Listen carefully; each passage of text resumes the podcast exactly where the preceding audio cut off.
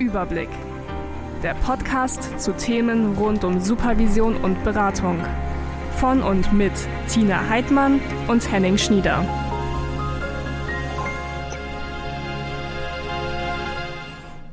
Tina, hallo. Hallo Henning. Hi.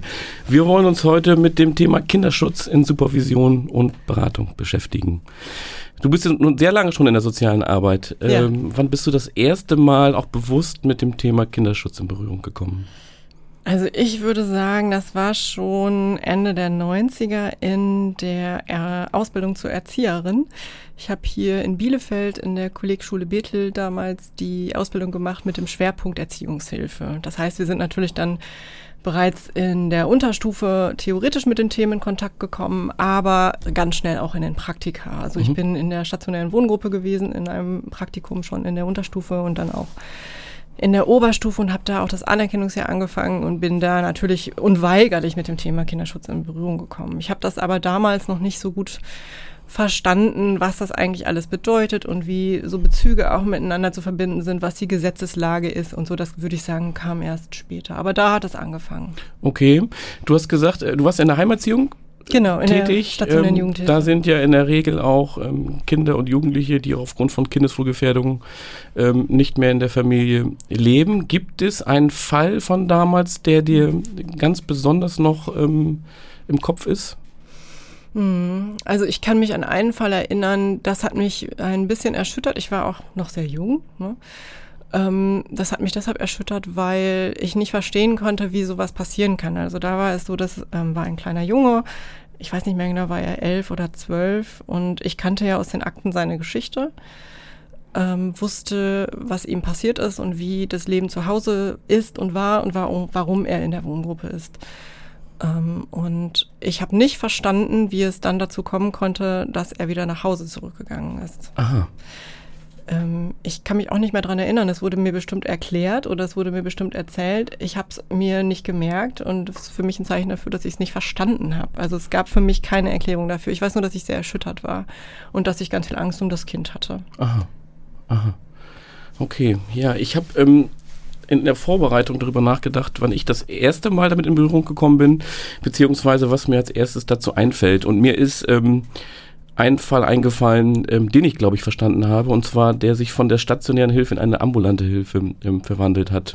Ähm, aus meiner damaligen Einrichtung war ein ähm, Mädchen, 17 Jahre alt. Ähm, die hatte sich, kam selbst aus einem schweren Vernachlässigungs- und auch Gewaltkontext und hatte sich selbst in Obhut nehmen lassen ähm, und hat gesagt, ähm, dass sie nicht mehr zu Hause leben kann und ihr Vater ihr sexuelle Gewalt angetan hat. Sie war dann bei uns zwei Jahre in der Wohngruppe und eigentlich so auf einem guten Weg, dachten wir, auch Vermittlung in Praktika, gesellschaftlicher Anschluss kriegen ähm, und hat dann einen jungen Herrn kennengelernt und ist dann noch in der Einrichtung schwanger geworden.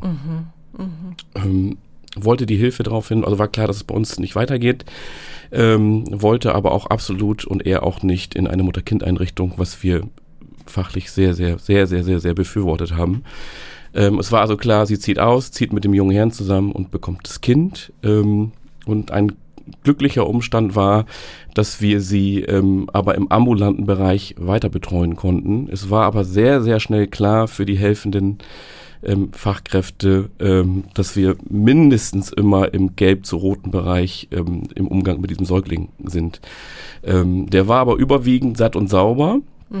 Ähm, es war auch eine frühe Hilfe drin, eine Hebamme, aber die Fachkräfte haben sehr schnell auch im Kontakt mit den Eltern gesagt, oh, ich glaube, das wird, das wird nichts, das geht nicht gut, das geht nicht gut. Ähm, es war aber sehr schwer, da ähm, ein ähm, Bein ähm, auf die Erde zu bekommen ähm, äh, bei diesem bei diesem Paar. Ähm, und Gott sei Gott sei Dank waren das drei Fachkräfte, zwei Fachkräfte, das waren Tandem, hatten wir uns damals entschlossen, das zu machen, die es verstanden haben, dass ähm, es nur dem Kindeswohl dient, wenn sie in irgendwie in Beziehung zu diesen Eltern kommen oder zumindest zu einem Elternteil. Ähm, und das hat dann tatsächlich irgendwann geholfen. Es gab öfter Krisen und irgendwann hat sich dann das erste Mal ähm, die Mutter dann an eine Fachkraft gewandt, hat gesagt, ich kann nicht mehr, ich brauche hier irgendwie eine Lösung und ich will hier irgendwie raus. Ähm, ich glaube, diese Mutter-Kind-Einrichtung ist vielleicht doch eine gute Idee. So, das hat aber auch ein halbes, dreiviertel Jahr gedauert mit viel, oh Gott, wie geht's dem Kind?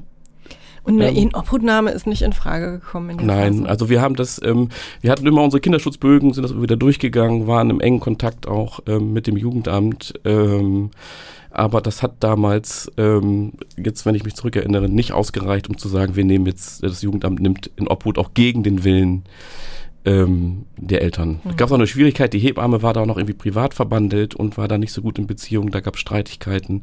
Das war auch was, wo wir gesagt haben, das brauchen wir bei so einem Fall echt eigentlich überhaupt nicht. Ähm, was ich damit aber eigentlich sagen will, das war so ein Fall, ähm, ähm, wo man viel Angst hatte und viel klar, klar war, es kann auch ganz, ganz viel schief gehen, man aber diese Beziehung braucht, entweder um es zu stabilisieren oder um letztendlich ähm, dafür zu sorgen, dass das Kind in Sicherheit kommt. Mhm. Ähm, so, und da habe ich nochmal gemerkt, also dieses Nadelöhr der Beziehung der, der Fachkräfte.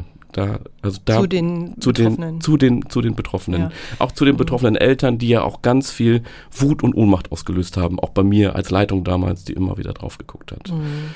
Und diese Schnittstelle ambulante Hilfen ist mir nochmal deutlich geworden, wie wichtig das ist und wie wichtig das ist, dass die gut ausgestattet sind. Umso wütender macht es mich manchmal in der Praxis, ähm, wenn ich von Trägern höre, die keine, aus Prinzip keine Sozialarbeitenden mehr einstellen in der sozialen Hilfe, in der, in der, in der ambulanten Hilfe, um Geld zu sparen. Teamsitzungen nur noch freiwillig sind, lediglich viermal im Jahr Supervision machen. Ja, also da ähm, kommt bei mir eine fachliche Wut auf. Ich habe viel mehr Wut bei dem, also was jetzt aktuell durch die Medien auch geht, ähm, der Jugendhilfekollaps, vor allem in Nordrhein-Westfalen, also wo äh, ganz klare ähm, Fälle von Kindeswohlgefährdung sind, wo Kinder raus müssen aus den Familien und dann entschieden werden muss, auch von Seiten des Gerichts, äh, man kann sie gar nicht rausnehmen, weil es gibt überhaupt keine Plätze, wo sie untergebracht werden können. Es gibt wirklich einfach dann faktisch keinen Ort, wo sie hin können. Und das macht bei mir auch in Supervision, wenn die Teams darüber sprechen, fühle ich also diese Ohnmacht, die da mhm. empfunden wird, weil man eigentlich weiß, was jetzt zu tun ist, weiß, was dran ist. Man weiß, was das für die Kinder bedeutet, wenn die da bleiben müssen. Und es ist nichts möglich. Es ist nichts zu tun. Mhm. Ähm, und das macht mich wütend. Mhm. Mhm. Über Ohnmacht und Hilflosigkeit und vielleicht aber auch das, was trotzdem geht, wollen wir heute sprechen und haben uns dazu eine Expertin und eine Gästin eingeladen. Sie ist Diplompsychologin, psychologische Psychotherapeutin, hat auf dem Gebiet der Entwicklungspsychologie ähm, promoviert, war fast 30 Jahre lang ja, Beraterin und Therapeutin im Kinderschutzzentrum in Berlin und ähm, war dort auch lange Zeit Vorstandsvorsitzende, ähm, ist erfahrene Fortbildnerin, Fachberaterin und Ausbilderin für insoweit erfahrene Fachkräfte. Herzlich willkommen, Frau Dr. Elke Nowotny. Haben Sie herzlichen Dank und äh, ich bedanke mich auch sehr für die Einladung und die Möglichkeit, mit Ihnen und natürlich auch mit denen, die Ihren Podcast hören, in Kontakt zu kommen. Weil Kontakt und Beziehung ist ja auf dieser Ebene auch was Wichtiges, selbst wenn es übers Netz geschieht. ja, danke. Ja, schön, dass Sie da sind. Frau Nowotny, ähm, wann sind Sie das erste Mal mit dem Thema Kinderschutz in Berührung gekommen in Ihrer beruflichen Laufbahn? Äh, äh, es hat tatsächlich verschiedene Quellen. Das erste Mal war was sehr äh, emotionales und auch persönliches in meiner eigenen Biografie. Also ich äh, bin ja in einer Zeit geboren, als Kinder äh, geschlagen wurden, beschimpft wurden, auch psychisch unter Druck gesetzt wurden, nochmal äh, mit einer anderen Norm, als das heute passiert. Ne? Zumal äh, seit es 2000 äh, das Recht der Kinder und Jugendlichen auf gewaltfreie Erziehung gibt. Also ich habe das immer wieder gehört, auch von Schulkameradinnen, Schulkameraden und es gibt tatsächlich auch ähm, bei mir eine Familie, die sehr brüchig ist äh, und eine nahe Beziehungsperson, die ähm, geschlagen wurde. Äh, und ich habe das, da war die kleines Kind und ich war auf der anderen Seite. Also ich habe versucht, mit 12, 13 Jahren sie zu schützen und hatte, deshalb habe ich angefangen, tatsächlich diesen emotionalen Zugang. Mir war es nicht klar, dass ich äh, ähm, hier ähm, so in total ambivalente Gefühle komme seitens äh, des Vaters äh, dieses Kindes. Ähm, in seine Biografie auch später eingestiegen bin und äh, dann alles getan habe, dass das nicht mehr stattgefunden hat. Und äh, ich muss eine innere Stärke gehabt haben durch das, was mir vorher passiert ist. Ich bin äh, eher bei Großeltern aufgewachsen, die sehr klar waren, warmherzig, prompt auf meine Bedürfnisse reagiert haben, so dass ich das spüren konnte und eine Grenze gezogen habe. Also im jugendlichen Alter. Ähm, und das hat mich begleitet. Äh, ich glaube, dann habe ich einen Schlenker gemacht. Ich habe zwar zielgerichtete Psychologie studiert und habe dann ähm, ähm, in der Forschung gearbeitet an einem Entwicklungspsychologie-Institut. Und als es die ähm, Möglichkeit gab, äh, an eine Beratungsstelle zu gehen, äh, dann habe ich die ergriffen. Äh, ich bin aber auch erstmal nicht selbst drauf gekommen und habe immer jetzt im Nachhinein gemerkt, bei mir war diese individuelle biografische Geschichte auch gedeckelt, weil Psychologieausbildung äh, war ja nicht unmittelbar mit Selbsterfahrung und Selbstreflexion verbunden.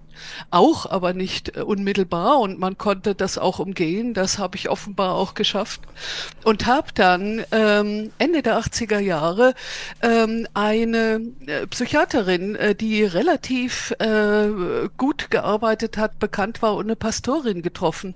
Die haben nach ähm, Unterlagen des Evangelischen Zentralinstituts in Berlin Elternschultrainer ausgebildet und da bin ich hingegangen und habe dann diese Trainings gemacht und äh, unterm Dach der Kirche Ende der 80er Jahre mit äh, vertrauten Kolleginnen und Kollegen, auch mit meinem Mann damals zusammen und habe Eltern begleitet in Gruppen. Also das waren immer zehn Gruppen und ähm, das war so ein Mischmasch zwischen Familienkonferenz nach Gordon, was Systemisches, und ähm, einer sehr verstehenden, ähm, zum Beispiel mit Babymassage unterstützenden ähm, Ausbildung. Äh, und das habe ich dann weitergetragen in die Gruppen, die liefen sehr, sehr äh, gut, weil es immer wieder interessierte Eltern gab und immer kam ich an diese Stelle. Ähm, es gibt eine Psychodynamik Dynamik in den Biografien dieser Eltern, die äh, natürlich im Coaching zu spüren ist. Das haben Sie ja auch schon gesagt. Äh, beide in ihren Fällen dieses zu spüren, aber man kann es nicht genau aufdröseln und selbst verstehen und damit auch zu verstehen geben äh, den Klienten, Patienten, die man hat. Und das habe ich gemerkt und dann haben diese beiden Protagonistinnen mir gesagt, du, da wird eine Stelle frei, bewirb dich dort im Kinderschutzzentrum und dann äh, habe ich eine Zusatzausbildung, vier Jahre Jahre gemacht, habe da angefangen zu arbeiten und bin tatsächlich, wie Sie gesagt haben, fast 30 Jahre geblieben bis zum Ruhestand und habe im Nachhinein äh, immer gedacht, das äh, ist die richtige Arbeit gewesen, die ich da gefunden habe oder die mich gefunden hat und äh, die ich dann gerne gemacht habe. Das ist aber schön, dass, dass Sie sowas sagen können, rückblickend auf Ihren Berufsweg. Das ist, also das möchte ich auch sagen können später. Mhm. Klasse. Gibt es denn, Aber ja. das ist auch so ein inneres Gefühl. Ich glaube, ja. deshalb bin ich auch so durchgekommen, dass ich auch heute noch denke, ich möchte was weitergeben von der Haltung auch. Was braucht es, damit man da nicht selber zerbricht, selber abstimmt? Abstumpft, äh, selber nicht mehr weiter weiß und hilflos ist, wütend wird, weil man dann nicht mehr offen in Kontakt gehen kann zu Klienten, aber auch zu Fachkräften. Äh, das möchte ich gerne. Aber ich erzähle Ihnen auch später noch, wie das eigentlich in den 29 Jahren gelungen ist, weil das ist ja nicht vom Himmel gefallen. Ja, ja spannend. Ähm, gibt es denn in diesen, also Sie haben ja unzählige Fälle ähm, begleitet ähm, und beraten. Ja. Gibt es ähm, Gibt es diesen einen Fall, wo Sie sagen, der steht exemplarisch ähm, auch für meine Sicht und für, äh, für mein Verstehen im Hinblick auf Kinderschutz? schwer zu entscheiden. Ne? Mhm. Aber wenn ich so ein bisschen fokussiere auf Typologien, ähm, dann ist es eine Geschichte von einer sehr jungen Mutter mit zwei Mädchen, alleinerziehend. Äh, und die kam zu mir durch Überweisung der Fallzuständigen im ASD, also im zuständigen Jugendamt. Äh, und es gab die äh, begründete Vermutung sexueller Misshandlung. Ähm, und ich lernte sie kennen äh, bei der allerersten Hilfekonferenz im Jugendamt und sie saß vorm Raum der äh, Fallzuständigen äh, mit ähm, Ohrhörern äh, vor dem Handy äh, runtergebeugt, die Haare waren nach vorne, also eigentlich noch eine Jugendliche.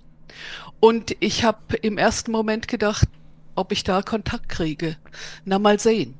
Und dann ist diese Mutter äh, zu mir gekommen in die Beratungsstelle und fast zweieinhalb Jahre geblieben. Und drunter war ein eine Geschichte von schwerer Vernachlässigung, insbesondere emotionaler Vernachlässigung und auch eigener sexueller Misshandlung. Und diese Kombination, also von schwerer äh, Beschädigung als Kind, die ist auch ähm, herausgenommen worden. Er hat dann in einer stationären Einrichtung gelebt, dann wieder nach Berlin zurück äh, und hat früh diese beiden Mädchen bekommen. Und diese Kombination von schwerer eigener Beeinträchtigung und äh, schon Transfer auf die eigenen Kinder, weil sie war kaum in der Lage, Signale zu sehen beim Vater der Kinder, die übergriffig äh, und sogar sexuell beschädigend waren. Und ähm, das auszuhalten, immer wieder anzuhören, selbst für mich zu verstehen, mit ihr zu verstehen. Das hat diese Zeit gedauert und da bin ich mit ihr durch viele äh, Tiefen auch gegangen, weil ähm, sie hat oft ähm, mich gereizt. Also war so eine Berliner Pflanze auch. Also eine Szene, die vergesse ich auch nie. Also um neun sollte unsere Stunde beginnen. Mein Beratungsraum war zur Straße raus. Ich kam äh, um dreiviertel neun äh, und sie guckte aus meinem Fenster im Beratungsraum und rief mir über die Straße entgegen, hey, Frau Nowotny, auch schon wach. Und dann stand es mir hier und das habe ich dann mit ihr angeguckt. Also sie hatte eine diebische Freude auch bei allem dabei, äh, mich vorzuführen und mir auch vorzuhalten, auf Frau Nowotny, alles läuft bei Ihnen ja auch nicht gut. Obwohl es ging nicht um Pünktlichkeit, sondern darum, und ich bin schon in Ihrem Raum, ich habe das geschafft, sehen Sie vor Ihnen, ich bin die Erste. Also so etwas, aber in diesen zweieinhalb Jahren habe ich sie alleine gesehen. Sie hat mir ihre Mutter gebracht, die ja so äh, wenig sie auch beschützt hat, äh, um die kennenzulernen in einer Stunde. Ich habe oft mit ihr und den Kindern gesessen, da sehen Sie auch, also es gibt wechselnde Settings äh, bei mir, weil das mit einem Setting überhaupt nicht geht, wenn man dieses Systemische betrachten will und verstehen will. Und ähm, es war wie ein Geschenk, äh, dass zum Ende hin sie gesagt hat, äh, nachdem fünf Anläufe zu Therapeuten gescheitert sind, weil das waren immer welche, die grenzüberschreitend waren und das ging überhaupt nicht, die haben nicht zurückgerufen, geht nicht. Also die war sehr natürlich äh, auch äh, in dieser langen Zeit an mich gebunden im letzten äh, Gespräch sagt sie, und ich habe jemanden gefunden. Diese Frau hat zurückgerufen. Da fange ich eine Therapie an. Und ähm, dann hatten wir auch die letzte Hilfekonferenz äh, an diesem gleichen Tag. Äh, und das gelang auch nicht nur mir allein, sondern das ist auch ähm, so eine Quelle, warum mir das so in Erinnerung ist.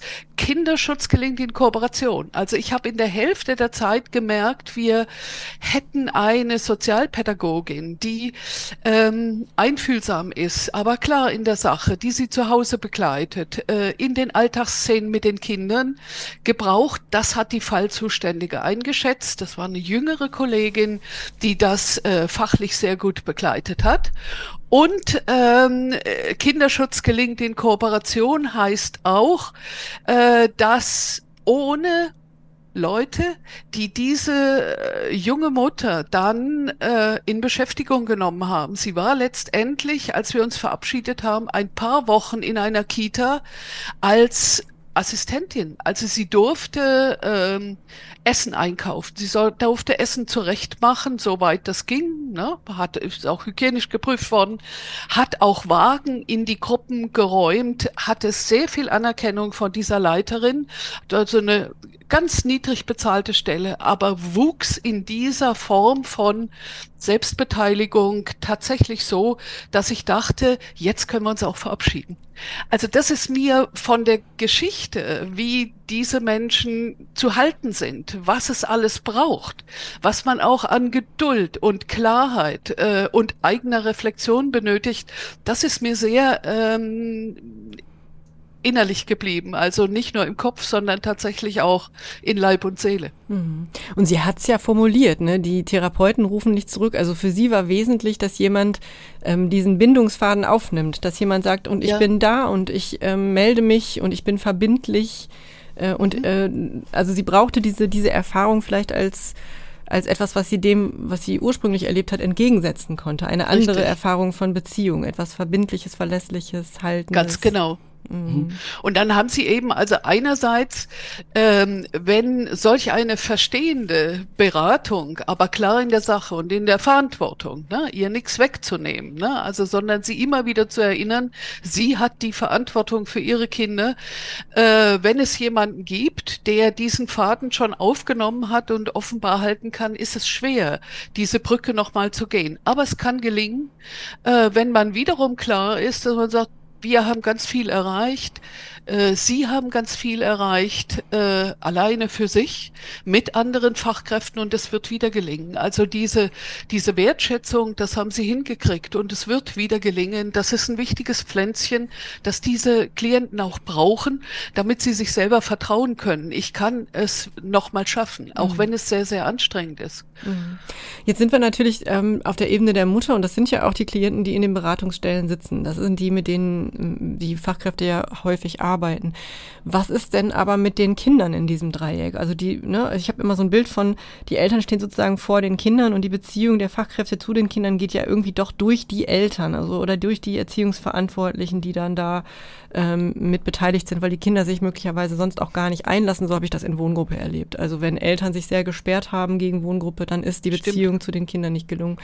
Und das stelle ich mir jetzt super schwierig vor, wenn wir doch wissen, dass die Kinder im Grunde in Gefahr sind. Mhm. Ähm, auch das ist äh, so eine längere Geschichte. Als ich angefangen habe im Kinderschutzzentrum, gab es tatsächlich, also 90er Jahre, äh, eher die Haltung, wir arbeiten mit den Eltern. Und es ist so, wenn wir die Eltern verstehen und befähigen können, dann funktioniert das auch in der Familie, dass sie äh, wissen, wie können sie in Konflikten äh, sich selbst auch beruhigen, wie können sie klare Worte den Kindern gegenüber finden. Und äh, ich habe manchmal so im Nachhinein gedacht, meine Güte, ich habe sehr spät manchmal überhaupt nicht die Kinder gesehen. Das hat sich völlig gewandelt. Also ähm, wir haben das ja auch als Verantwortung als Fachkräfte, Beraterinnen, Therapeuten im 8ab, im 4KKG. Aber äh, ich habe jetzt eine Haltung, ich möchte die Kinder von Anfang an sehen. Also ich möchte diese Szene haben zwischen Eltern und Kindern in der Beratungsstunde. Also wie gehen die miteinander um? Äh, wie ähm, sind die Kinder drauf? Äh, was erzählen die mir auch über ihren Alltag? Äh, was erzählen die mir, was sie sich wünschen zum Beispiel? Äh, und ähm, das ist auch für Eltern was total Spannendes zu hören, wie ihre Kinder sprechen und was sie äh, in der Beratungsstunde erzählen. Zwar immer wieder so diese Ecke, sehen Sie bei Ihnen sagt sie es ja auch, bei Ihnen macht sie es ja auch, aber das kann man wieder aufgreifen. Also Beratung bei Kindeswohlgefährdung geht nur, wenn wir regelmäßig die Kinder sehen, beteiligen und möglicherweise in diesen wechselnden Settings auch mit den Kindern alleine sprechen und das dann transparent machen den Eltern gegenüber, indem wir vielleicht auch die Kinder bitten, ein Stückchen zu erzählen in der nächsten Stunde, wenn Eltern wieder dabei sind, was wir miteinander äh, gemacht haben, gespielt haben, was wir gesprochen haben.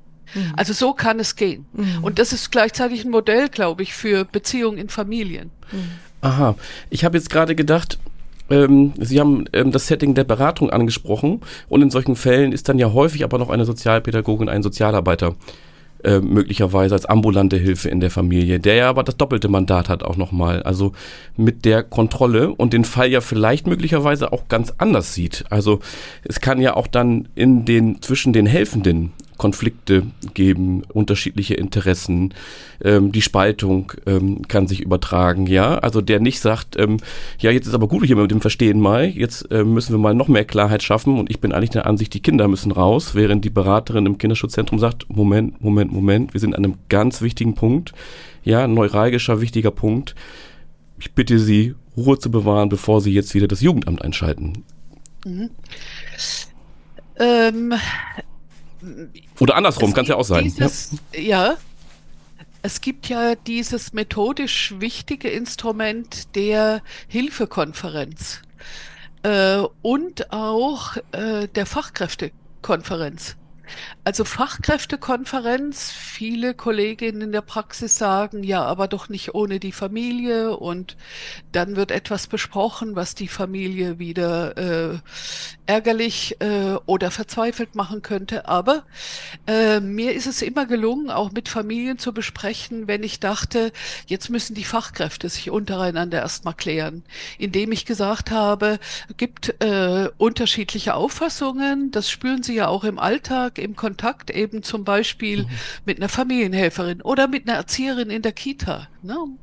ähm, oder mit einer Lehrerin. Äh, also das ist auch sehr häufig, dass Lehrer, äh, da sie Unterricht äh, zu machen haben, mit störenden Kindern zu tun haben, die sehr verhaltensauffällig sind und die oft ganz anders in der Beratung bei mir waren. Ne? Also gibt es auch diesen Dissens.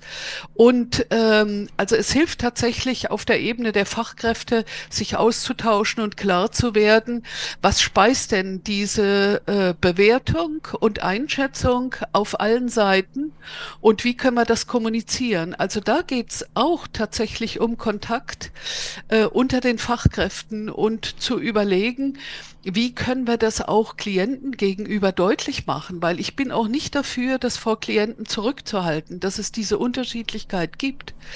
Also weil äh, die äh, kommen ja oft damit, indem sie sagen, ähm, eigentlich ist bisher alles hinter meinem Rücken gelaufen. Ich möchte am liebsten nichts mehr mit der Jugendhilfe zu tun haben. Äh, da wurde immer viel besprochen.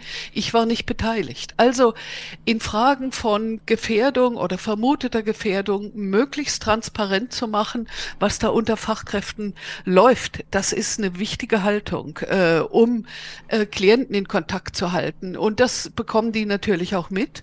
Und bei Hilfekonferenzen habe ich das immer so gehalten, dass ich in der Stunde davor mit Familien besprochen habe, möglichst auch mit Kindern, was wäre denn wichtig, der fallzuständigen Sozialarbeiterin, äh, die Sie, die ihr ja schon lange kennt, mitzuteilen aus dem, was wir hier besprechen und was wünscht ihr euch denn weiter? Und das hat auch funktioniert. Also durch diese äh, Vorbereitung und sagen ja, äh, was gehört in diese Hilfekonferenz, ähm, ist es auch möglich, nochmal, ähm, also diese Erfahrung zu machen. Ich kann auch sprechen, weil vernachlässigende Eltern haben ja auch oft Mühe, mit uns Fachkräften tatsächlich auf so einer Ebene zu reden, weil sie befürchten, äh, das sind sowieso Ansager und die wollen ja äh, nur das, was ich eigentlich nicht will. Und die haben schon längst in der Hinterhand, Kinder werden doch untergebracht. Also das heißt, möglichst transparent und offen und dialogisch das auch in die Hilfekonferenz zu nehmen. Und äh, wenn das gelingt, glaube ich, äh, dann ähm, ist viel auch an ähm, Bestätigung von Kontakt ähm, möglich geworden. Mhm. Manchmal geht es nicht. Ich glaube, aber mhm. manchmal geht es. Ich, ich, kann, ich stimme Ihnen absolut zu und ähm, habe gerade beim Zuhören so gedacht, ähm, wenn, wenn das, also wenn diese Haltung alle hätten, ich glaube, dann hätten wir ein besser funktionierendes Jugendhilfesystem. Ich erlebe tatsächlich in der Praxis häufig etwas, ähm, etwas anderes. Also dass ähm, also viele Zuschreibungen zum Beispiel passieren an Eltern, also dass Dinge auch anders bewertet werden. Ich, mir fällt da so ein Beispiel ein, da wurde in einer Teamsitzung ähm, bei einer ambulanten, äh, beim ambulanten Jugendhilfeteam äh, wurde über eine Familie gesprochen und dann wurde alles Mögliche herangezogen, um diese, um diese Mutter ähm, zu kategorisieren. Dazu gehörte zum Beispiel, dass die zu nah dran sei. Sie würde irgendwie Fotoalben machen von jedem Jahr des Kindes und das wird dann herangezogen, als die ist zu nah dran. Und ich habe gedacht, das mache ich auch. Ja, also und jetzt? Nehmt ihr jetzt mein Kind raus, weil ich zu nah dran bin, also äh, oder andere Merkmale, äh, wo ne, so was Heike auch in der letzten Folge gesagt hat, wie viel Medienkonsum ist eigentlich worüber sprechen wir eigentlich, wenn, wenn wir über ähm, bestimmte Aspekte von Kindheit, Kindsein, Erziehung oder Wertvorstellung von Eltern und so weiter sprechen? Also wie muss, muss ein Kind, wie muss Kindheit aufgestellt sein, damit es eine gute Kindheit ist und wer bewertet das, wer entscheidet das? Und das ist mhm. doch sehr unterschiedlich. Und wenn diese Maßstäbe ähm, von guter Kindheit angelegt werden, an ähm, äh, die Lebenswelt von Klienten, dann hat das manchmal ein anderes Ausmaß. Dann werden solche Dinge auch herangezogen, um so etwas festzuschreiben und eine Entscheidung zu begründen. Und damit habe ich echt Bauchschmerzen. Das finde ich mhm. schwierig. Mhm. Mhm. Ist das ein, ist das vielleicht ein Umgang mit Unsicherheit dann auch, was festmachen zu wollen und die eigene Angst nicht zu spüren? Also es, ne, weiß ich nicht, kann sein. Also ich hatte immer das Gefühl von, es gibt so eine, so eine Trennlinie zwischen den Professionellen und den Klienten. Und es wurde eben dann nicht geguckt, eigentlich kann ja jeder Klient werden, weil jedes Kind kann in irgendeiner Stelle in eine schwierige Situation geraten, ja. wo eben staatliche Unterstützung gebraucht wird, äh, ne, von, äh, von, seinen, von Jugendhilfeunterstützung äh, gebraucht wird. Äh, und auch aus guten Häusern kommen mhm. Kinder mit Problemen. Ja? Habe ich auch schon mal gehört. So. Mhm. Und ähm, und es ist eher sowas wie auf dieser Seite des Schreibtisches und auf der anderen Seite des Schreibtisches. Also, dass so wir und die anderen, dass so eine, so ein, so ein Othering-Prozess tatsächlich irgendwie mhm. hergestellt mhm. wird. Ähm, wir sind so und wir sind die Guten und ihr seid die Schlechten und für euch müssen wir die Kinder schützen. Und wenn so eine Haltung schon irgendwie drin ist, dann äh, also merke ich manchmal bei mir eine Ungeduld, also in diesen Besprechungen dieser Fälle, weil ich das als unfair erlebe und ja. ähm, merke, ich muss dann mich selber echt so reduzieren und einen Schritt zurücktreten, um da nicht drauf zu reagieren, affekthaft und merke auch manchmal, wenn das gelingt, überwiegend gut, wenn ähm, das dann, wenn ich das dann in Sprache bringen kann oder nachfragen kann, dass da auch Anschlussfähigkeit hergestellt werden kann bei den Professionellen aber ähm, nicht immer. Und mhm. ich, ich habe das auch nicht verstanden, warum ist das notwendig? Also warum muss diese, diese Grenzlinie so stark gezogen werden? Wozu ist das hilfreich? Welche Funktion hat das? Um zu markieren, ähm, ich weiß, bei mir ist auch nicht alles perfekt, aber das sind die Klienten und so schlimm bin ich nicht. Oder was ist das? Also welche Funktion hat diese Form der Grenzziehung? Mhm. Und was bedeutet mhm. das für ähm, den Kinderschutz? Was bedeutet das für ja. den Kinderschutz? Und wer, für, vor was müssen die Kinder an der Stelle dann geschützt werden? Ne? Mhm. Mhm.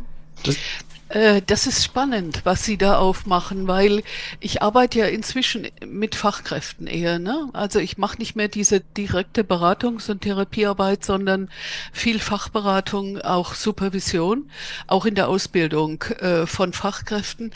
Ähm, ja, da ist ein Teil Angst dabei, äh, wie Herr Schnieder das sagt, weil äh, drunter ist das ja immer, es könnte mir was entgleiten.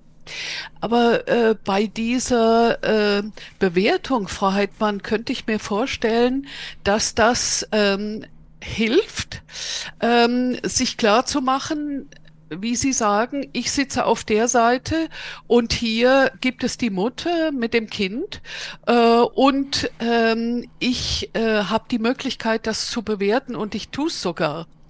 Und wir sagen ja immer diese, also geht ja immer um Erkennen und Einschätzen äh, bei Kindeswohlgefährdung für ein einzelnes Kind. Und wir sagen immer, diese Bewertungsprozesse, äh, die machen wir unter uns Fachkräften.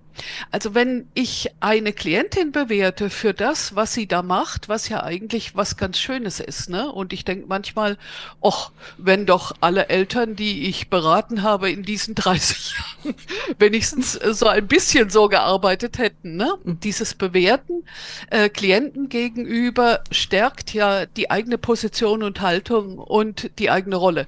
Mhm. Und insofern bin ich wieder bei der Angst. Das könnte natürlich helfen, ähm, um mit Hilflosigkeit umzugehen. Und in Fällen von Kindeswohlgefährdung äh, sind ja Fachkräfte auch manchmal hilflos.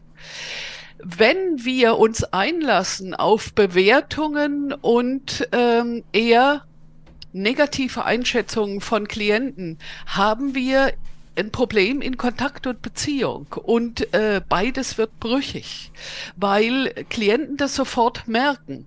Also die meisten Eltern haben mir gesagt, wir sind ein ganzes Leben lang äh, ist mir gesagt worden, was ich zu tun und zu lassen habe. Besonders junge Eltern, ne, die in Beratung gekommen sind. Das will ich nicht mehr. Ähm, also das heißt, die haben äh, ganz feine Antennen äh, für so etwas wie Bewertung und Einschätzung und äh, der Kontakt wird brüchig. Das heißt, Sie sind ja äh, supervisorisch unterwegs. In Supervision könnte man das gut aufgreifen, ne? indem man äh, sagt, das ist ja äh, interessant, mhm. äh, was Sie da für eine Einschätzung treffen. Ne? Mhm. Das ist ein bisschen weniger als Bewertung, Einschätzung treffen. Äh, woraus speist sich denn das? Ne? Also wie kommen Sie drauf, dass diese Mutter äh, zu nah an ihrem Kind ist, wenn sie ein Fotoalbum äh, bastelt? Ne? Genau. Und dann könnte man diese Szene gut angucken, weil das ist ja eine Szene dieser Fachkraft, äh, die sehr viel äh, über ihre Haltung auch aussagt, ne? Mhm. wo ich ja immer denke, also ähm, so eine alte Geschichte. Eine der ersten Publikationen des Berliner Zentrum war ja das erste in der Bundesrepublik. Eine der ersten äh, mit äh, Ausweitung der Konzeption hatte, ähm, damals war das ja ganz klar, ein Prinzip unter anderem. Dieses Prinzip war, die Veränderung beginnt im Helfer. Heute würden wir sagen, der Fachhelferin, äh, in der Fachkraft. Die Veränderung beginnt bei uns. Also wenn wir die Möglichkeit haben, anzugucken, was machen wir denn da eigentlich, ne? indem wir sagen, äh, oh, die ist zu nah dran und vor allen Dingen, wie will sie es mit der Klientin kommunizieren? Ne? Sie haben ja die Metaebene, ne? also was bedeutet das für den Kontakt mit dieser Klientin? Findet sie da Worte oder findet sie es eher nicht? Trägt sie es als Haltung mit sich? Und von diesen tatsächlich Altvorderen im Berliner Kinderschutzzentrum ist mir sehr ähm, auch in Fleisch und Blut übergegangen. Also möglichst eine Haltung von Offenheit zu haben, klar in der Sache zu sein. Kinder dürfen nicht gefährlich behandelt werden. Aber gleichzeitig äh, zu sagen, da habt ihr eine Verantwortung, Eltern. Ich begleite euch. Das ist meine Verantwortung als Beraterin oder eben im Supervisionsprozess ähm, als Supervisorin. Aber das ist eure Verantwortung und äh, ich habe äh, gestern und vorgestern mit einer Gruppe von Kita-Erzieherinnen gearbeitet und da war die Kursleiterin dabei, die werden Kinderschutzfachkraft, die Kolleginnen und Kollegen.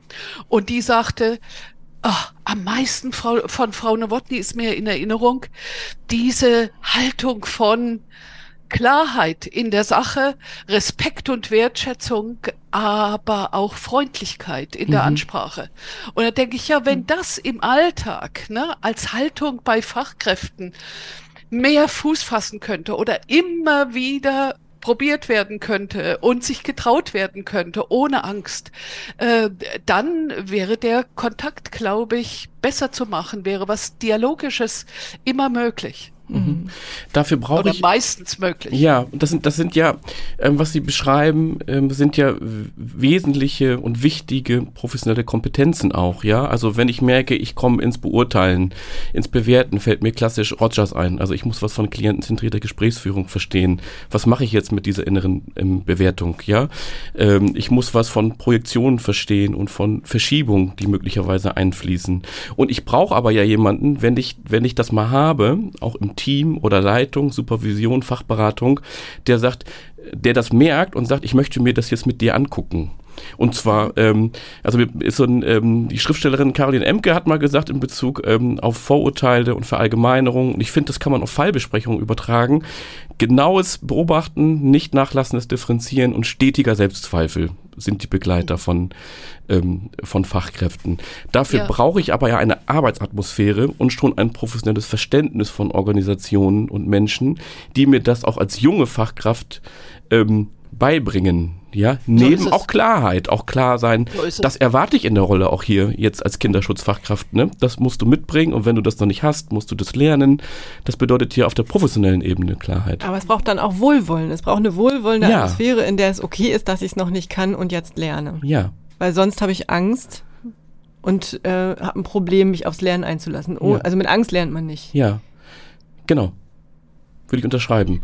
Ich ja. würde gerne ähm, ähm, zum Thema Angst. Ähm, ich würde gerne. Gleich noch ein ja, bitte. Ja, Vergessen Sie es nicht. Entschuldigung. Ja, ja. Ähm, ich denke, das ist ein Lernen am Modell. Ja. Ich habe immer dann, äh, ich arbeite viel mit Jugendämtern, immer dann das Gefühl, die jungen Kolleginnen werden gut begleitet ne? äh, und äh, partnerschaftlich auch vertraut gemacht mit all diesen Psychodynamiken bei Eltern, mit den Familiendynamiken, mit den Möglichkeiten, wie auch Ansteckung entstehen kann in mir selber, so wie ich das auch in den Fortbildungen mache äh, und so weiter. Aber dazu dazu brauchst, da haben Sie völlig recht, diese Atmosphäre in den einzelnen Institutionen. Und diese Atmosphäre, die, ähm, da sagen manche, die ist immer mehr nicht vorhanden. Und manchmal, äh, ne, äh, brauch's aber, weil wir so viel Fluktuation haben, weil wir so viele junge Fachkräfte haben. Aber ähm, es hilft nur, immer wieder dazu aufzurufen, nur so geht es. Und wir hören ja auch oft, wir haben zu wenig materielle Ressourcen. Aber es gibt ja Institutionen, die arbeiten mit so einer Haltung. Ich muss die jungen Leute dran äh, tatsächlich hinein äh, sich begeben lassen, müssen ihre eigene Erfahrung machen. Aber ich muss als Teamleiterin gut an deren Seite sein und hören, wie die diesen Prozess ähm, für sich erleben. Das ist die Haltung, die wir brauchen, weil äh, wir haben Generationenwechsel, äh, es gibt immer mehr junge Leute und anders geht es nicht. Also mhm. insofern stimme ich Ihnen völlig zu. Und ähm, natürlich braucht man Mittel für Supervision, aber es braucht äh, überall diese Haltung von, ähm, die jungen Leute müssen dran gewöhnt werden und möglichst diese Haltung von dialogischem und Wertschätzen, aber trotzdem klar zu sein in der Formulierung der Gefährdung für ein Kind und auch zu wissen, welche Methoden und Instrumente habe ich dafür. Mhm. Entschuldigung, jetzt ah, nein, nein, zu breit. Ja, danke. Nein, nein, das ist super. Und ich, äh, weil Sie gerade da nochmal darauf hingewiesen haben, was braucht es, habe ich so gedacht, das, das ist so ganz bestimmt. Das ist einerseits eine Haltungsfrage. Warum aber der Fachkräftemangel so groß ist, ist ja nicht nur der Generationenwandel, ähm, so dass viele in Ruhestand gehen und wenige nachkommen, sondern viele wandern ja auch ab, weil die Arbeitsbedingungen so unglaublich schlecht sind in der Erziehungshilfe, in der Jugendhilfe. Ja. Also gerade im Bereich des stationären ähm, Erziehungshilfe und ich äh, kann verstehen, dass Menschen dann sagen, ich kann nicht so viele Dienste am Stück machen. Die Kinder kommen zu spät zu uns, da ist schon nicht mehr viel zu holen. Ähm, jetzt wird aus unserer ähm, nicht dafür ausgelegten Gruppe eine Intensivwohngruppe gemacht. Ähm, wie sollen wir, wie sollen wir so arbeiten? Ich muss Angst um, um meine körperliche Unversehrtheit haben, wenn ich zur Arbeit gehe. Ich bin hier weder ähm, geschützt durch, durch das, was mir hier zur Verfügung steht, pädagogisch, durch die Rolle, professionell, wie auch immer, noch durch durch meine Leitung, noch durch Strukturen, noch durch die Institution. Und ich möchte so nicht langfristig arbeiten. Ähm, ich verzweifle und ich gehe jetzt, ich mache etwas anderes. Ich kann das immer verstehen in den Einzelfällen. Und trotzdem hilft es natürlich langfristig gar nicht, weil das System ja immer mehr kollabieren wird, wenn es so ist. So ist es. Schwer zu verstehen ist es auf einer institutionellen Ebene, dass wir nicht versuchen, strukturell dagegen zu steuern. Also strukturell, äh, und da bin ich aber doch bei den Mitteln, also ich denke, es braucht jeder, der Kontakt hat mit Kindern und Eltern bei Kindeswohlgefährdung, Fachberatung und Supervision. Ohne geht es nicht. Ja. Mhm. Aber jetzt. Ja. Ich stimme Ihnen zu. Ich, äh, ich würde gerne nochmal auf ein bestimmtes ähm, ähm, Phänomen in, im Kinderschutz ähm, zu sprechen kommen. Ähm, ich habe mir ähm, in der Vorbereitung auf diese Folge ähm, einen anderen Podcast von Ihnen angehört, Frau Nowotny, den Sie mit den Kinderschutzzentren, gibt dem Kinderschutzzentrum gemacht haben. Kinderschutzzentren, weiß ich nicht mehr genau. Verbessern Sie mich gerne zum Thema sexualisierte Gewalt mhm. ähm, in der Fachberatung. Ähm, und Sie sprechen davon, dass dieses Thema bei Fachkräften nochmal eine andere Form von Angst ähm, und Affekten auslöst als andere. Ähm, und meine erste Frage dazu, weil? Warum ist das so? Ja. Mhm. Ähm, ich ähm, nehme diese Erfahrung aus auch inzwischen doch langjährige Begleitung von Ausbildungskursen dieser sogenannten insoweit erfahrenen Fachkräfte. Ne? Also besonders qualifizierte Fachkräfte, die nach dem 8a-B, aber auch nach dem 4 Gesetz zur Kooperation und Kommunikation im Kinderschutz eine Aufgabe haben, eine Gefährdungseinschätzung äh, zu machen mit den Fallzuständigen an unterschiedlichen äh, Institutionen. Und ähm, das ist so eine Quelle, weil äh, immer wieder diese innere Angst, und da sind wir wieder bei dieser inneren Angst, äh, existiert, äh, dass einerseits ähm, eine Vermutung da ist. Diese Vermutung fußt in den meisten Fällen nicht auf Aussagen von Kindern, weil bis Kinder etwas Klares sagen, und das ist ein wichtiges Diagnostikum, natürlich bei sexueller Gewalt, bis die etwas Klares sagen, gehen die ja dynamisch durch einen unglaublichen, schwierigen, beschädigenden Prozess äh, von Geheimnis ertragen, Schuldgefühle haben, Schamgefühle haben, tierische Angst haben, weil äh, das ist keine Kinderschutzfolklore, sondern bis heute sagen äh, Misshandler, Misshandlerinnen, aber Misshandler sind statistisch natürlich in einer größeren Zahl. Wenn du das sagst, wird dir nie geglaubt, die Familie fliegt auseinander mhm. und du kommst in ein Heim. Das ist drin in Kindern und Jugendlichen und das äh, spüren auch Fachkräfte. Ne? Also wir haben es zu tun. Äh, fast immer mit Vermutungen, wenig Klarheit und Vermutungen bergen immer Unsicherheiten. Wie gehe ich mit einem Kind um, wo äh, ich sowas vermuten könnte? Warte ich weiter zu, gucke, äh, wie spricht es mit mir, wie reagiert es, höre ich mal von anderer Seite was, wo ich oft Fachkräften auch sage, manchmal kriegen wir das Geld dafür, dass wir auch sowas aushalten und gucken, äh, dass Kinder möglichst im Kontakt auch in der Beziehung gestärkt werden über ihren Alltag, über alltägliche Beziehungen, dass sie irgendwann etwas anvertrauen können. Und auf der anderen Seite ist dieses Verkopfte. Äh, ich als Fachkraft habe eine Verantwortung, dass dieses Kind nicht weiter beschädigt wird, und zwar durch sexuelle Gewalt. Und jetzt bin ich bei einer äh, für mich zu vermuten weiteren Quelle, ähm, Umgang mit Sexualität überhaupt ist äh, für Menschen, aber insbesondere auch für Fachkräfte tatsächlich noch mal ein anderes Thema und eine andere Nummer. Also äh, Sie haben schon ein bisschen durch die Blume gesagt, wer von den Fachkräften hat eine beraterische Ausbildung, wo Selbstreflexion, Selbsterfahrung eine Rolle spielt, wo supervisorisch begleitet wird, zunehmend weniger. Das war vor 30 Jahren ganz anders. Äh, da hatten auch die Kollegen in den Jugendämtern diese ähm, zumindest systemischen Ausbildungen über anderthalb Jahre gemacht, zur Beraterin, zum Berater. Das fehlt sehr, also sich zu trauen, auch selber zu gucken, was habe ich für eine Einstellung zu Sexualität äh, vielleicht auch breit, aber vor allen Dingen Sexualität von Kindern, ist für mich denn, äh, was ist für mich ein Doktorspiel und was geht schon in Richtung Grenzüberschreitung? Und Sie haben, also ich habe die Erfahrung gemacht, oft gibt es keine Worte bei Fachkräften dafür oder es entsteht auch eine Unsicherheit, fast sogar eine Scham, wenn ich dann auch Geschlechtsorgane bezeichne, Kita-Leuten gegenüber. Das heißt, äh, jetzt komme ich zum Verkopften wieder. Dieses Verkopfte ist. Aber da hört alles auf. Also äh, während ich äh, natürlich nachvollziehen kann, noch als Fachkraft, äh, kriegt eine Ohrfeige, kriegt auch mal einen Hintern voll, äh, wird auch mal weggesperrt, weil ich kann das Kind nicht ertragen. Aber äh, sexuelle äh, Gewalt gegenüber Kindern, das muss angezeigt werden. Ne? Also ich übertreibe jetzt ein bisschen. Mhm. Das geht gar nicht mehr. Und das ist für mich von Anfang an auch im Kinderschutzzentrum so ein Thema gewesen, mit dem ich mich sehr auseinandergesetzt habe, weil ähm, oft sagen ja auch Fachkräfte, ähm, das ist das, was ich gar nicht beraten könnte. Wie konnten Sie denn mit diesen Eltern umgehen, bei denen einer sexuell äh, Gewalt ausgeübt hat, der andere das gedeckelt hat, zum Teil über Jahre? Ne? Äh, mit den Kindern und Jugendlichen, das kann man ja noch verstehen, aber äh, mit diesen äh, Misshandlerinnen und Misshandlern, das könnte ich nicht.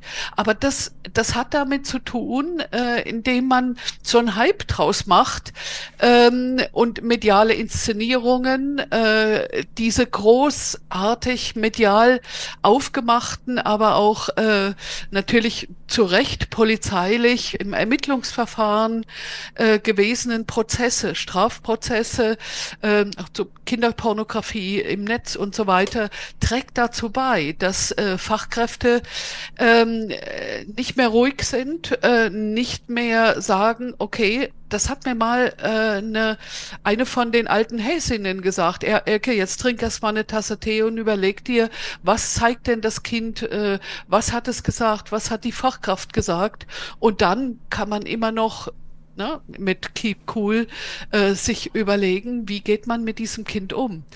Also es hat mit Sexualität zu tun und vielleicht auch noch äh, plaudere ich äh, von unserem Team.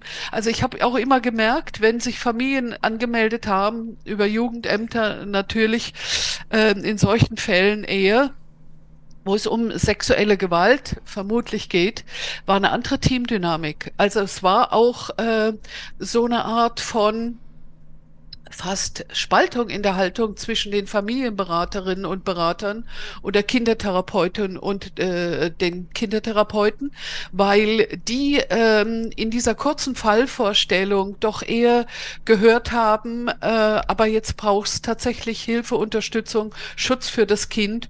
Und die Familienberater eher gesagt haben, ja, erst mal gucken, was ist denn dieser Konflikt in der Familie, der zu dieser Gewalt geführt hat und dabei werden wir das Kind schützen. Also äh, das heißt, es führt auch zu Fachkräften, ähm, die also ich auch äh, natürlich gut kenne aus meinem Alltag, zu solchen Art von Polarisierungen mitunter. Mhm. Und Aber das hat mich dazu gebracht, dass ich dachte, das ist nochmal was anderes, emotional vor allen Dingen, emotional, ne? Also diese, dieses Thema sexuelle Gewalt. Da würde ich Ihnen absolut zustimmen. Ich, ich möchte nur noch mal sicher gehen, dass ich es richtig verstanden habe. Ist, ähm, es ist aber schon so, dass ähm, jede Form der Gewalt an Kindern erstmal eine Gefährdung fürs Kind ist oder? Absolut. So.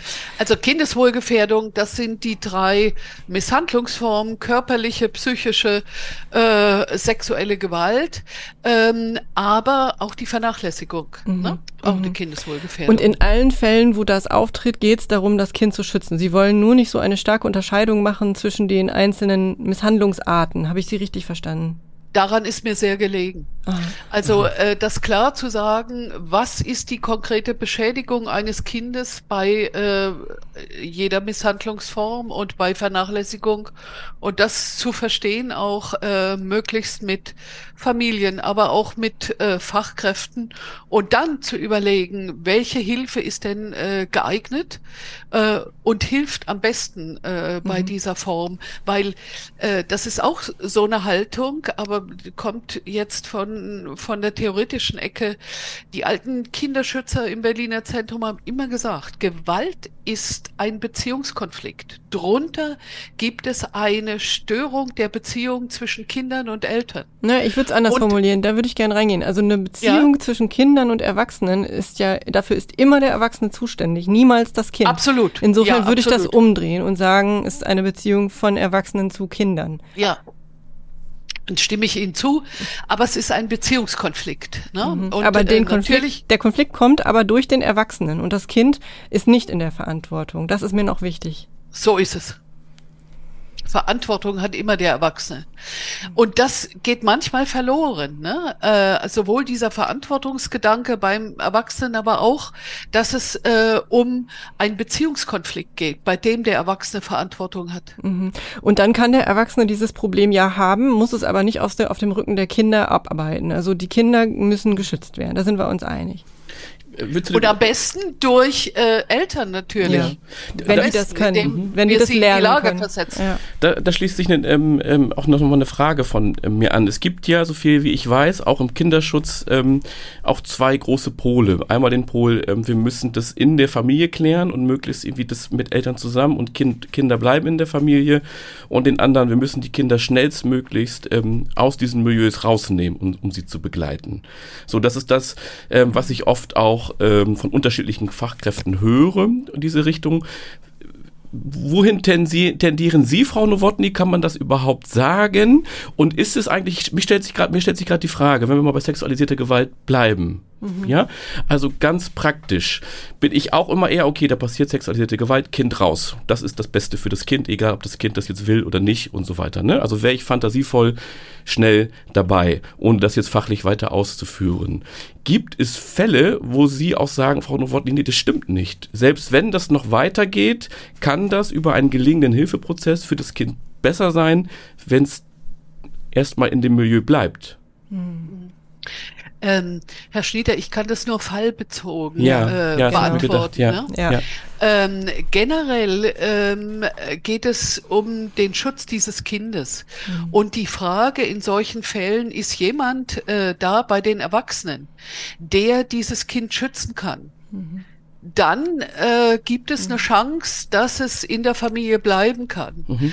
Äh, und da sind unterschiedliche Dynamiken denkbar. Also zum Beispiel, wenn Partner der Mutter sexuell misshandelt, wenn es klar reale sexuelle Misshandlung ist und diese Mutter äh, von uns beraterisch begleitet wird und äh, relativ ähm, authentisch das ist, dass die sich von dem Typen trennt äh, und äh, ihren Töchtern zur Seite steht, die vielleicht auch eine Unterstützung kriegen, ähm, dann äh, denke ich, äh, ist es äh, viel wichtiger, das so zu bearbeiten, äh, in dieser Familie und Kinder nicht unterzubringen. Mhm. Ich habe ganz oft aber mit Dynamiken zu tun gehabt, wo Mütter das nur scheinbar klar hinkriegen oder gar nicht. Mhm. Ähm, na, wo sie, das greift ja Fachkräfte auch sehr an, deshalb sage ich es jetzt mal in Anführungsstrichen, auch mit Rabenmüttern, mit Rabenvätern zu tun haben ne? und so denken, boah, meine Güte, warum sind die nicht in der Lage, äh, das klar zu sehen und ihr Kind zu schützen? Ähm, und da braucht's vor allen Dingen einen coolen Blick von uns Fachkräften und den Fallzuständigen im Jugendamt. Sowas würde ich auch äh, nicht als Beraterin ähm, allein alleine überlegen, ne? sondern das muss dann immer auf der Ebene auch dieser Zuständigen äh, geschehen. Äh, und dann kann es sein, dass, wenn kein Schutz in der Familie möglich ist, dass Kinder äh, zeitweise oder auch länger hm. unterzubringen sind. Das heißt aber nicht, dass mit der Unterbringung alles getan ist, weil äh, Sie sagen ja richtig, Frau Heidmann, dann beginnt diese Arbeit in den stationären Einrichtungen möglichst mit diesen Kindern. Das findet oft nicht statt, aber äh, diese Kinder sollten dann natürlich sehr begleitet werden. Und wenn ich mir immer vorstelle, also ich habe als Kind was Klares gesagt und es ist relativ klar, es geht um reale sexuelle Misshandlung und dann muss ich raus aus der Familie, das ist schon harter Tobak. Ja. Also da braucht es viel an Unterstützung, damit ich praktisch wieder vertrauen kann, äh, auch Fachkräften, denen was erzählen kann äh, und mich so entwickeln kann, kann, äh, dass ich noch einigermaßen äh, stabil äh, auch im Leben stehen kann. Mhm. Das, ja. äh, das ist unglaublich äh, schwierig in solchen Situationen. Die Perspektive der, ja, die Perspektive der Kinder ist ja dann häufig, dass sie dafür bestraft werden und derjenige, der es gemacht hat, der darf bleiben. Ja. Und so, was Sie sagen, so. finde ich auch wichtig in Bezug auf die Jugendhilfe. Eigentlich müsste es dann richtig losgehen und wir, ne, mit der Unterstützung und Hilfe und wir wissen aber, das ist tatsächlich oft nicht die Realität. Das passiert mhm. nicht immer. Also, und das liegt an unterschiedlichsten Faktoren. Entweder, dass da die Personen nicht gut genug für ausgebildet sind, dass die Personalknappheit dafür sorgt, dass das nicht geht, dass die Gruppe ähm, das nicht hergibt, dass die zum Beispiel in einer koedukativen Gruppe sind, obwohl sie eigentlich geschützt untergebracht werden müssten, nur Mädchen zum Beispiel oder nur Jungs oder ähnliches Äh, und dass, dass das einfach nicht, nicht machbar ist, nicht umsetzbar ist. Und dann ist es doch für das Kind, dann muss man wirklich fragen, was ist dann hier die beste Lösung für das Kind? Ja? Also äh, was ist jetzt hier Richtig. für dieses Kind in seinem Leben das Beste? Und das Beste ist natürlich in jedem Fall, dass die Misshandlung aufhört. Und das sollte Absolut. doch das Ziel sein. Ja, und äh, wir wissen ja auch, dass wenn Kinder in geschützte Bedingungen kommen, ne, also auch eben in gute, äh, beziehungsorientierte, dialogische, partnerschaftliche, stationäre Einrichtungen, Pflegefamilien, dann öffnen die sich immer mehr. Ne? Mhm. Also das ist tatsächlich für die äh, psychische Entwicklung von Kindern stärkend, ne, wenn es diese klaren Unterbringungen gibt. Mhm. Und auch da haben wir ja wieder, aber dann, damit die Kinder dort Fuß fassen, das Thema der Bindungsorientierung, Feinfühligkeit, des Kontaktes und ja auch Fachkräfte, die bereit sind, das Schweigen zu brechen. Also die bereit sind dafür, über diese ähm, Tabuthemen zu sprechen, mit den Kindern über Tod und Teufel zu sprechen.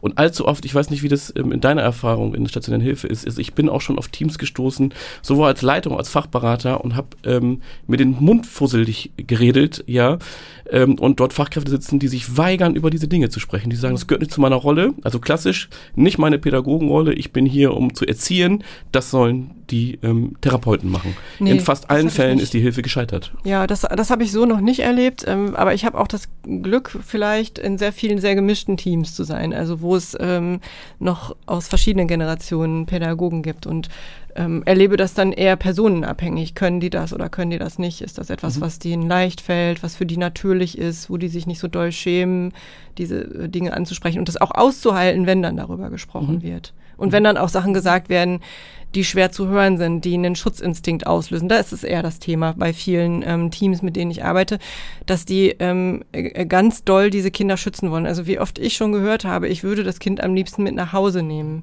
Und das sind auch Dinge, die finde ich hochbedenklich ähm, im, im Bereich von Kinderschutz. Also wenn diese Abgrenzungsfähigkeit ähm, der Professionellen nicht mehr da ist und sie dieses ähm, durchdringende Gefühl haben, ich möchte dieses Kind mit nach Hause nehmen, um es schützen zu können, dann sind sie ja nicht in ihrer professionellen Rolle. Dann sind sie ja auch mhm. nicht mehr handlungs- und steuerungsfähig in dem Fall.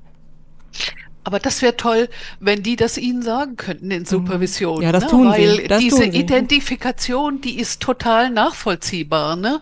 Also wenn, wenn wir so ein Kind sehen, das tatsächlich so malträtiert würde, und wir sagen ja immer zuerst Blick aufs Kind, ne? dann das ist auch meine Überzeugung. Und äh, wenn dann jemand sagt, oh, am liebsten möchte ich es mitnehmen, okay, mhm. Ähm, mhm. Äh, kann ich nachvollziehen. Aber äh, es sollte lieber hier bleiben. Was braucht's denn äh, genau. aus Ihrer Sicht? Ne?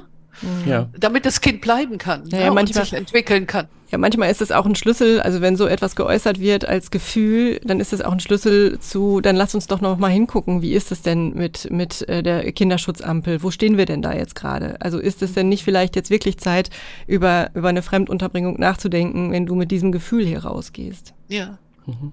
Aus dem Besuch der Familie. Ja dafür braucht es ja ähm, auch strukturierte Fallarbeit. Ne? Ja. Also strukturierte und professionelle Arbeit, ähm, vernünftige Anamnesen, vernünftige ähm, Diagnosen. Allein das ist ja schon oftmals auch in Regelgruppen oder in ambulanten Teams ähm, ähm, nicht verfügbar, ähm, obwohl es auch an den Hochschulen ähm, gelehrt wird. Ja, aber ich würde immer sagen, so ein Genogramm und ein Zeitstrahl gehört ähm, zur ambulanten Hilfe so dazu wie zu einem ITler ein, äh, ein Computer. So, ja. Aber was willst du damit sagen, dass die Ausbildung nicht mehr gut genug ist? Nee, die Ausbildung, die Ausbildung ist richtig die Ausbildung findet statt an den Hochschulen mhm. ähm, mit den Instrumenten. Ich glaube, das ist ein ähm, Schnelldiagnose, mhm. ist ein Konzept- und Leitungsproblem, dass das in den Einrichtungen dann auch nicht umgesetzt wird. Ähm, ähm, weil da muss Leitung drauf gucken, diese Strukturen zu halten. Also ich muss im Fall drauf gucken, äh, wenn ich ein ambulantes Team leite, muss ich drauf gucken, wenn das bei mir drin steht im Konzept, wir arbeiten auf Grundlage der Biografien mit den Kindern, muss ich als Leitung darauf achten, dass mir Mitarbeitende irgendwann vielleicht mal in einer Fallbesprechung ein Genogramm oder einen Zeitstrahl präsentieren ähm, zu dieser Familie. Und das muss vernünftig dokumentiert werden. Und ist ja auch nochmal wichtig zum Eintauchen in den mhm. Fall und zur Kontaktaufnahme. Da brauche ich Schulungen und so weiter, ja. Aber dieses, ähm, wir machen alle mal irgendwie so und ich habe gerade erzählt, wir machen auch keine Teambesprechung, nur wer will, ähm, ist ja keine strukturierte Form des Vorgehens. Nee, absolut. Also strukturierte Form bedeutet ja auch nochmal ähm, Identifikation mit meiner Rolle. Ähm, was tue ich da ähm, mhm. gerade? Und deswegen sind wir beim, ich gucke gerade auf die Zeit, mhm. würde ich gerne nochmal ähm, darauf kommen, also was müssen denn Beraterinnen, Fachkräfte können und wissen? Mhm. Sie haben schon ganz viele Punkte angesprochen, äh, Frau Nowotny. Ganz am Anfang, das ähm, bleibt mir diese Szene im Kopf mit dem, die Therapeutin ruft zurück. Also das ist ja Winnicott. Ich muss, also Klienten müssen auch gefunden werden. Mhm. So gefunden ähm, und gehalten werden. Sie haben viel von ähm, davon gesprochen, ähm, Gegenübertragung analysieren und klar machen. Ähm, das sind ja sehr psycho, das ist ja sehr psychoanalytisch, höre ich daraus, so oftmals so ein Duktus. Das ist ja so etwas, was in Hochschulen, Universitäten ja, also nach meiner Erfahrung eher so gar nicht mehr vorkommt. Nein? Ganz selten. Ganz selten. Ja. Mhm. Ich weiß nicht, wie Ihre Erfahrung da ist. Also sind Fachkräfte noch, sind Fachkräfte noch, also äh, wissen die noch, was ne, ähm, in der überwiegenden Zahl, was es bedeutet, ähm, die Gegenübertragung zu analysieren, Gefühlsarbeit zu machen? Ähm, ich merke immer, äh, wenn ich das so aufmache als Modell von Übertragungs- und Gegenübertragungsphänomenen, ne, und dann wird es verständlich, warum ich äh, zunächst auch äh, bei mir gucke, äh, was löst denn das aus, äh, wenn ähm, ich in diese Familie komme und dieses Kind sehe, diese Eltern sehe. Ähm, also das ist eigentlich ein Instrument, das die Kolleginnen und Kollegen ganz gut nachvollziehen können. Ähm, ich habe tatsächlich so eine Zusatzausbildung gehabt und das hat aber damit zu tun, dass ich eben denke, wenn ähm, ich diesen verstehenden Ansatz habe, habe. Ne? Also äh, wie kann es dazu kommen, dass ein Kind so schwer beschädigt wird durch die, die Eltern, obwohl äh, dieses Kind äh, ja diese diese Eltern so braucht ne? und äh, alles dafür tun würde und es ja auch sagt. Ne? Meine Eltern äh, sind nicht schuld, ich war böse mhm. von klein auf. Ähm, dass ich denke, ich möchte schon weiterhin verstehen, sowohl mit ähm, Kindern und Eltern, Jugendlichen äh, und Eltern, aber auch mit Fachkräften. Was liegt denn äh, diesem unglaublichen Gewalt äh, explodierenden Prozess zugrunde? Mhm. Und da brauchst ein Stückchen auch, äh, wie Sie sagen, also ob man das jetzt tiefenpsychologisch nimmt, aber man braucht äh, ein Stück äh, auch die Biografie natürlich dieser Eltern, auch die Familiengeschichte, aber auch die Hilfegeschichte, weil die mhm. passt ja oft mit diesen Spaltungen und Projektionen äh, dann ganz gut dazu. Und das Fachkräften deutlich zu machen und auch zu gucken, ja, ähm, eben wie ich vorhin sagte, äh, was ist denn äh, ihre Ihr Impuls, was würden Sie gerne als nächstes tun? Was sind die weiteren Schritte? Also so arbeite ich gerne und merke, äh, dass Fachkräfte auch etwas davon haben. Das heißt nicht, dass ich nicht auch äh, systemische Methoden sehr gerne nutze. Und Sie wissen ja mhm. auch, äh, diese Studien, die finde ich immer ganz eindrücklich. Äh, also es kommt, glaube ich, auf die Haltung und auf die Persönlichkeit von Beratern, Fachkräften, Therapeutinnen und so weiter an. Mhm. Äh, Schule ist vielleicht dann auch zweitrangig, Absolut, wenn ich weiß, ja. was ich tue, wenn ich klar bin in dem, was ich tue, in Kontakt und Beziehung. Mhm. Sie würden aber schon sagen, erstmal Verstehensorientierung vor Lösungsorientierung bei diesen ja. Fällen. Aha. Und ich habe noch, noch mal eine Frage, die mich interessiert. Die kam jetzt gerade. Ich muss die unbedingt noch stellen. Ich muss die unbedingt noch stellen. Ja. Ich habe das ähm, in der Jugendhilfe häufig erlebt ähm, von ähm, Kindern und Jugendlichen, ähm, die aufgrund der Symptome wir davon ausgegangen sind, dass sie traumatisiert sind, vielleicht eine PTPS haben, komplexe PTPS und eine Traumatherapie machen sollen. Und selbst auch Ja sagen, das mache ich jetzt. Viele Traumatherapeuten dann gefragt haben, gibt es noch Kontakt ähm, zu den Eltern, wenn die die Täter waren? Und wenn Ja gesagt wurde, sie ganz klar gesagt haben, machen wir nicht. Ich habe mhm. das immer ähm, kann das Trauma theoretisch nachvollziehen und habe mich aber immer so ein bisschen geärgert und mir gedacht, boah, die machen es sich aber auch einfach. Das, den Luxus habe ich hier in der Jugendhilfe nicht. Mhm. Ähm, können Sie, also finden Sie diese Haltung nachvollziehbar? Ähm, oder ist das, oder ist das vielleicht theoretisch auch falsch? Mhm. Also kann ich, also, ich, kann, ich, äh, kann ich Traumatherapie machen, obwohl Kontakt zu Tätern besteht? Äh, nachvollziehbar, wenn ich äh, Vertreterin der reinen Lehre bin, da stimme ich Ihnen völlig zu. Ne? Theoretisch ist das nachvollziehbar. Ja. Und äh, wir sagen auch im Kinderschutzzentrum, also wenn eine Kinder- oder Jugendlichentherapie beginnt, äh, dann sollte klar sein, dass dieses Kind oder der Jugendliche geschützt ist. Das ist ja sowas ähnliches. Ne? Ja. Aber äh, wir haben dann ähm, in der Realität mit Kindern und Jugendlichen zu tun, die innerlich das Gefühl haben, wenn ich nur anders gewesen wäre, dann äh, wäre auch äh, Vater, Partner der Mutter und so weiter nicht so misshandelt mit mir umgegangen. Also auch bei sexueller Gewalt, das ist ja dieses, wie Sie sagen, dieses Traumatisierende, was Kinder und Jugendliche so lange verfolgt. Und ein Highlight war für mich, wenn es geschafft wurde, dass bei Fremdunterbringung in unserer Wohngruppe ein Kind auch gebracht wurde und wir eine Sitzung machen konnten mit dem Betreuer in der Wohngruppe, mit mir als Beraterin dieses Elternpaars, wo äh, Mutter gedeckelt hat, äh, sehr vernachlässigend aber war, ne, nicht zur Verfügung stand, äh, Partner äh, sexuell misshandelt hat, wo in einer Stunde sehr gehalten wird und wo mit Vorbereitung dieser Mann sagt, es ist meins, es ist ich habe die Verantwortung, es ist meine Schuld. Äh, Highlight sage ich deshalb, weil sie das nicht immer schaffen. Mhm. Ähm, dazu braucht es ja auch Menschen, die uns vertrauen und dem folgen.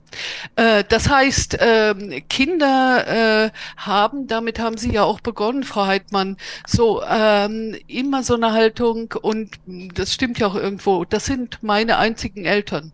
Und bei kleineren Kindern haben sie dieses egozentrische, ich kann mir gar nicht vorstellen, die sind doch lieb, die tun mir nichts. Ich muss mich ändern. Frau Nowotny, ich bin jetzt in der Wohngruppe, ich bin schon anders, äh, die streiten streiten sich wegen mir. Ich kann doch wieder nach Hause. Also Kinder, die ähm, eher die Eltern entschuldigen in ihrer Loyalität den Eltern gegenüber. Und ich denke, die Bekleidung der Kinder und Jugendlichen, da waren wir ja schon dabei, die besteht tatsächlich darin, klar zu werden, was wie kann ich das verstehen, was da passiert ist sowieso. Aber was will ich auch für eine Haltung haben, diesem Misshandler, der Misshandlerin gegenüber? Und wie kann mein Speit, die Perspektive für mich aussehen? Mhm. Bin ich überzeugt, dass wir das ähm, auch in Kontakt und Beziehung äh, gucken müssen. Ja, mhm. absolut. Okay. Ich ähm, würde gerne noch mal gucken, ob ich eine Sache richtig verstanden habe. Also wir haben eben ja auch ein bisschen äh, über Ausbildung gesprochen. Du hast äh, von der Hochschule gesprochen, wo bestimmte Dinge ausgebildet werden, Henning. Und ich frage mich immer, ist das so? Also wird wirklich so an Hochschulen ausgebildet, ähm, dass dieses Wissen erstmal per se vorhanden ist, dass das wirklich mitgenommen wird in die Praxis? Also ähm, wenn das so ist, wunderbar, dann wäre die Frage, was muss die Praxis dann machen? Viele machen noch die Aner das Anerkennungsjahr, das ist ja noch mal begleitet. Ähm, so, aber die tatsächliche Sozialisation rein in den Beruf, die findet ja erst im Beruf statt, weil es eben eine, eine theoretische, eine schulische oder eine hochschulische ähm, Ausbildung ist, in der diese Fachkräfte sind. So, und die kommen ja jetzt dann in diese Gruppen und die Arbeitsbedingungen sind lange nicht so, wie wir uns das wünschen würden. Weder für die Kinder optimal, noch für die Fachkräfte, die dann da arbeiten, optimal. Äh, und wie, äh, wie soll das gehen? Also meine Frage ist, was bräuchte denn die diese, die Ausbildung der Fachkräfte, damit das, Frau Nowotny, was Sie jetzt hier ähm, uns ähm, zur Verfügung gestellt haben, was mit Haltung zu tun hat, was mit, mit Wissen zu tun hat, was mit ähm, einer, einer Sicherheit in der Rolle, einer Klarheit, mit ähm, etwas, was orientierunggebend ist, ähm, damit das überhaupt möglich ist für Fachkräfte. Mhm. Also Sie haben da schon eine wichtige ähm, Funktion, Auftrag, Rolle äh, an den Hochschulen und Universitäten. Ich habe gerade in einem anderen Zusammenhang mit äh, einem äh, sehr befreundeten früheren Leiter des Münchner Kinderschutzzentrums gesprochen, der inzwischen Professor ist an der Fachhochschule und äh, da äh, ging es tatsächlich über Inhalte von Lehre. Und der hat mir nochmal so deutlich gemacht, ähm, ja, die Lehre ist frei. Also es hat sehr damit zu tun, wie jemand, der ausbildet äh, in ihren Bereichen, die Dinge auch sieht. Ne? Also sicher würden sie mir widersprechen und sagen, also es gibt natürlich Standards, gibt äh, etwas, was unbedingt gelehrt werden muss, vielleicht. Nee, widerspreche ich Aber, Ihnen nämlich nicht, genau eben nicht. Ich widerspreche Ihnen nicht. Ich, ich sehe das ganz ah, genau okay. so. Ja. Aha. Und äh, dann denke ich eben, ja, äh, dann hat es wohl damit äh, auch ein Stück zu tun, wie jemand das auch dann übersetzt oder sie, dass äh, wir jetzt miteinander so ausführlich sprechen.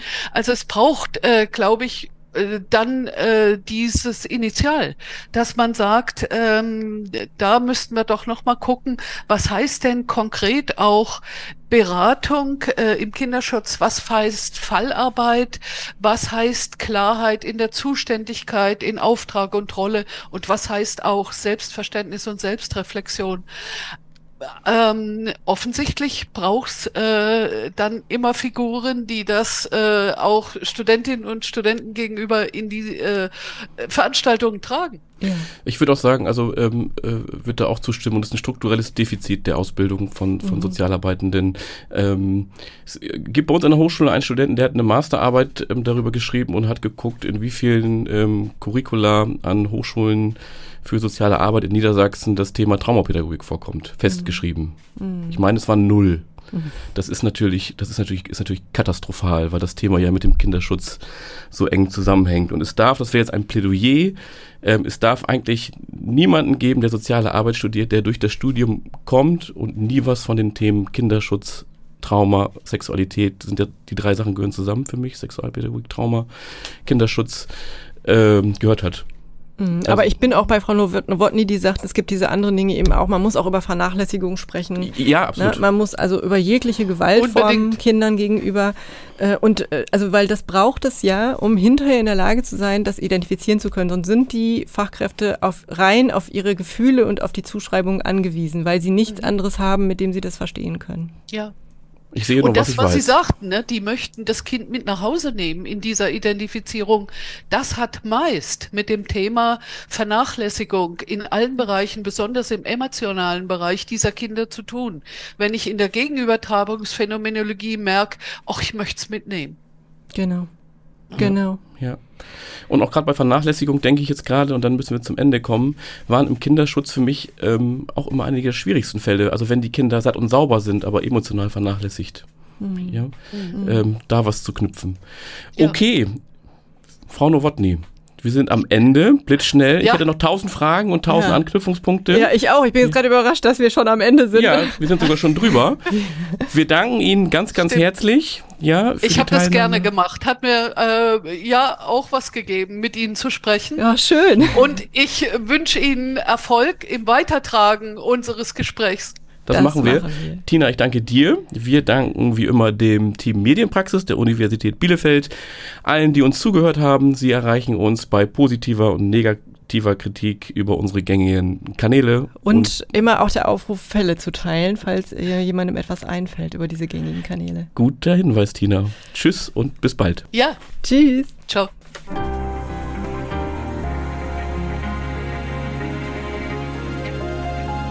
Das heißt, wir schalten uns weg